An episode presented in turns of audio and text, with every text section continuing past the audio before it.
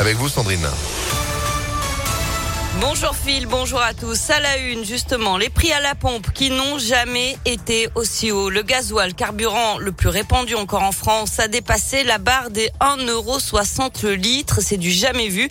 Comptez plus d'un euro 70 pour le samplon 98, 1,62€ pour le 10. Les raisons sont diverses. L'inflation, l'envolée du prix du baril, la reprise économique. Mais au final, c'est bien notre portefeuille qui trinque. Écoutez ces réactions recueillies dans une station-service. On a mois, là, elle a vraiment augmenté. Du coup, bah, moi, maintenant, je mets 20 euros par 20 euros. Je roule moins et j'essaie d'aller moins loin parce que sinon, euh, on s'en sort pas. Regardez, là, 15 euros, je mets 9 litres.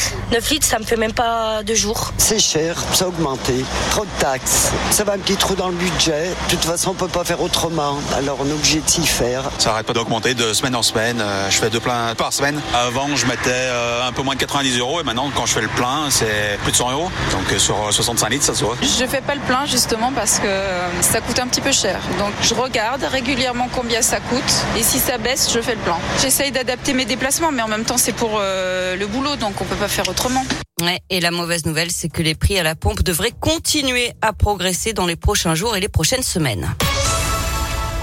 L'actualité, c'est aussi ce drame sur l'A89. Hier soir, un automobiliste d'une quarantaine d'années a perdu euh, le contrôle de sa voiture dans le tunnel de Violet dans la Loire en direction de Clermont-Ferrand vers 18h. Son véhicule a pris feu, il n'a pas survécu. Le tunnel a été fermé dans les deux sens, ce qui a provoqué bien sûr d'énormes bouchons. La circulation a finalement été rétablie vers 22h20 après donc 4 heures d'interruption. À la SNCF, quelques perturbations ce matin en gare de Lyon-Pardieu. C'est à cause d'un train de marchandises qui est tombé en panne. Quelques TER sont supprimés actuellement. Le dépannage est en cours. À Lyon, deux femmes ont été blessées, dont une gravement dans un incendie hier après-midi dans le 8e arrondissement de Lyon.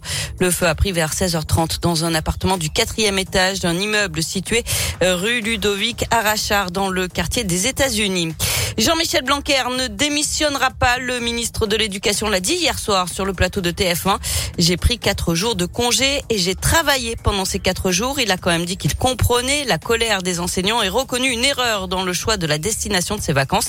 Il était parti, on le rappelle, à Ibiza au lieu de la fête en Europe. Et c'est de là-bas qu'il avait annoncé dans la presse le nouveau protocole à mettre en place dans les écoles dès le lendemain pour la rentrée de janvier. Sur le front de l'épidémie, on a battu un nouveau record hier, plus de 460 000 nouveaux cas de Covid ces dernières 24 heures. C'est 26% de plus par rapport à, mardi dernier. Le nombre d'hospitalisations augmente en France, mais celui des patients en soins critiques recule. Même tendance aux HCL, 400 malades du Covid hospitalisés contre 333 la semaine dernière. Par contre, en réanimation, il y a 161 patients, dont 79 atteints du coronavirus. C'est 7 de moins que la semaine dernière.